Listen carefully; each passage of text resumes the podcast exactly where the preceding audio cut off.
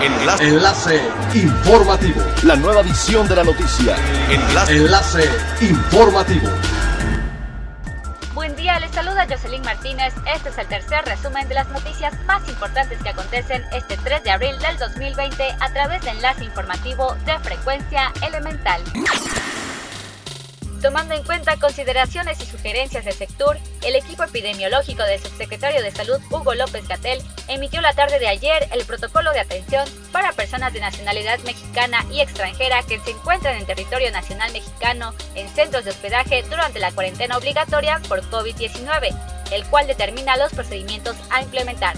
En primer lugar, el documento indica que la industria de hospedaje, lo cual incluye hoteles, servicios de plataforma de alojamiento y las agencias de viajes por Internet, dejarán de recibir reservaciones y reprogramarán todas las que ya tengan durante el periodo de la política de sana distancia.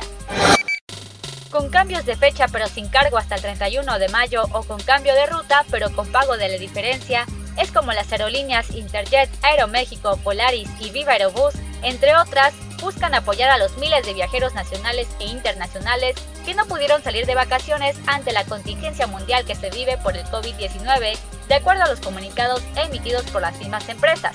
Para conocer las políticas de flexibilidad de cada una de estas aerolíneas, puedes consultar en sus páginas web y números telefónicos oficiales.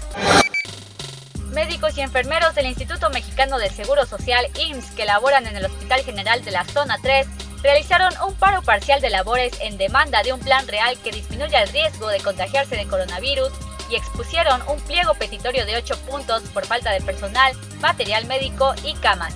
El personal denunció que se carece de batas, cubrebocas, gel antibacterial, camas y cuartos especiales de aislamiento y tampoco cuentan con respiradores artificiales para asistir a los pacientes que llegan con desarrollo de neumonía, fase crítica de COVID-19. Es elemental tener buena actitud y mantenernos positivos, por ello también las buenas noticias son elementales. Que el coronavirus no sea excusa para no realizar la actividad física que queremos, y es que un hombre mexicano de 36 años llamado Juan Carlos Blanco decidió correr más de 42 kilómetros en la sala de su casa. Este abogado de profesión y maratonista amateur decidió dejar las excusas y aceptar el reto, lo que le tomó 6 horas y 48 minutos. Su sala mide 11.6 metros por lo que tuvo que darle más de 3.500 vueltas para completar el total de la distancia. Sin duda alguna, un reto físico y mental muy admirable.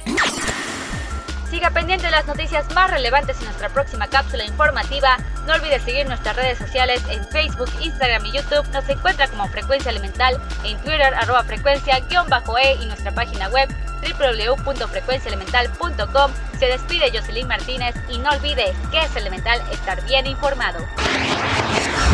Enlace. Enlace informativo. La nueva edición de la noticia. Enlace. Enlace informativo.